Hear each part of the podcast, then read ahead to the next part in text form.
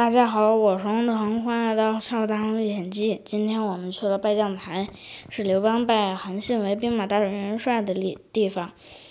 我们请了个导游，看了拜将台，拜将台上有个韩信的雕像，还看了汉中历史文物展和韩信的生平生平展。韩信的生平可以用七个成语概括。第一个，呃，寄人篱下。韩信小时候父母双亡，只能靠蹭饭吃，呃，只能靠去富人家蹭饭吃。后来那个富人也讨厌他，把他赶走了，他只能在河边钓鱼赚钱，讨饭吃。第二个胯下之辱，韩信，韩信每天出门都要配一把剑。有一天，一个屠夫看见他，然后就问他，呃，敢不敢用他身身上的剑砍他？呃，如果不敢的话，就从他的裆下钻过去。韩信知道他不能这么做，所以就从他呃从所以就从那个屠夫的裆下穿过去了。韩信韩信要投奔项羽，一开始韩信投奔项羽。项羽看不上他，然后韩信又投奔刘邦，刘邦也看不上他。萧何知道了这件事，韩信就打算离开汉中。萧何知道这件事，就月下追韩信，呃，劝韩信留下来。萧何又劝劝说刘邦，呃，封他为了大将，相就相当于三军总司令。韩信一开始只是个。呃，治粟都呃，治粟都尉，相当于是后勤部长。第三个，韩信点兵多多益善。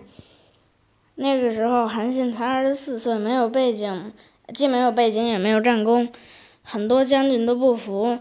后来，韩信连打了好几个胜仗，那些将军不得不服。第四个，明修栈道，暗度陈仓。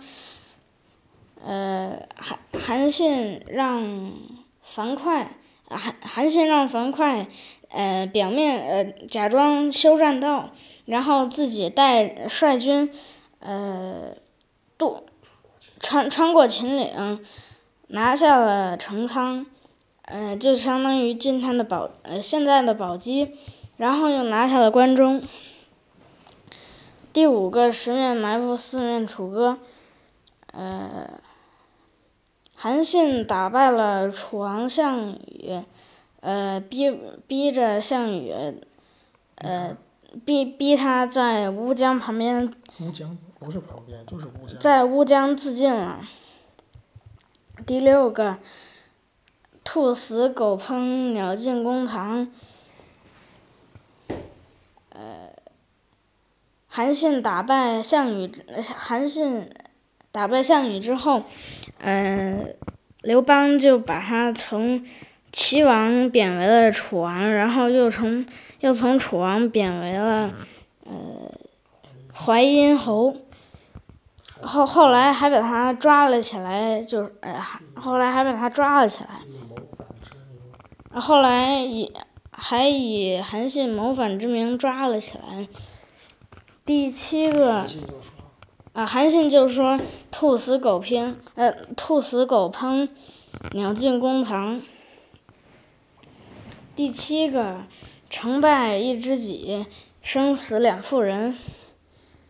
呃，一知己指的是萧何，两个两妇。萧何当年当年当年萧何月下追韩信，呃后来那个。萧何。萧萧何建议刘邦，呃，把把韩信贬为了呃为阴侯，淮阴侯，还抓了起来，生死两妇人，两妇人，呃，第一个妇人指的是呃漂妇，漂妇，呃，是在河边洗衣服，然后看见韩信看见韩信很可怜，然后就给他了一口饭吃，救了他。